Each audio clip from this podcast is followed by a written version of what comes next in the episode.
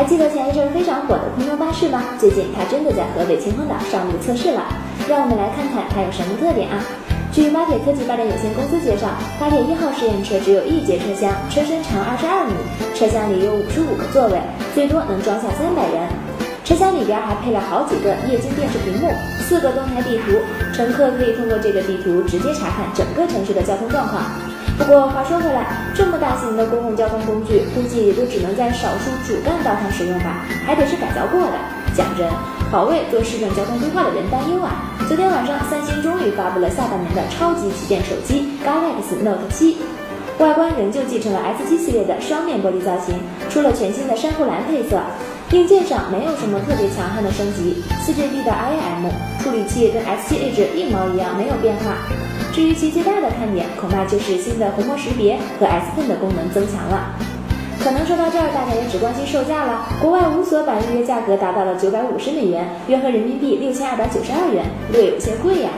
Note 7三号起正式接受预定，本月十九号就将正式登陆美国市场。咱们再来说说苹果，最近苹果在澳洲又出事儿了。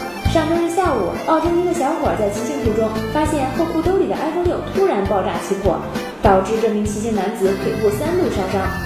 澳洲小伙表示，他感觉起火后的手机在短短几秒钟内就烧穿了他的骑行短裤，当时有一种灼烧感，仿佛已经闻到了糊味。说句题外话，为什么骑车的时候要把手机放后裤兜里呀？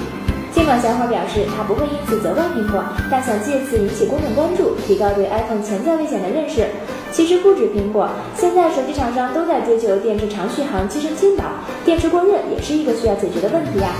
说过了受伤的事儿，我们再来说说救命的事儿吧。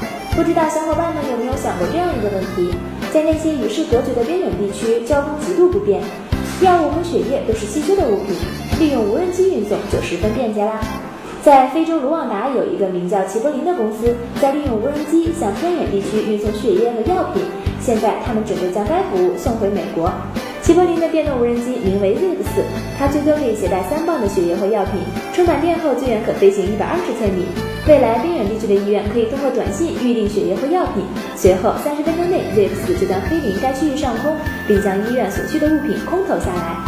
希望能有更多的公司将科技不仅仅是运用在盈利上，多干点这样利民的事儿才好呢。接下来我们来说说 HTC 吧。昨天晚上，HTC 公布了今年的第二季度财报，依然亏损，并且是连着五个季度亏损了。但是 HTC CEO 王雪红仍旧很乐观。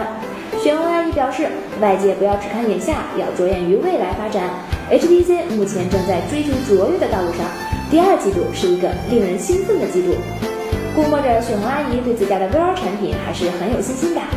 好啦，今天的晚报就是这样了，欢迎大家下载凤凰 FM 客户端，也希望多多关注凤凰科技，大家明天见喽。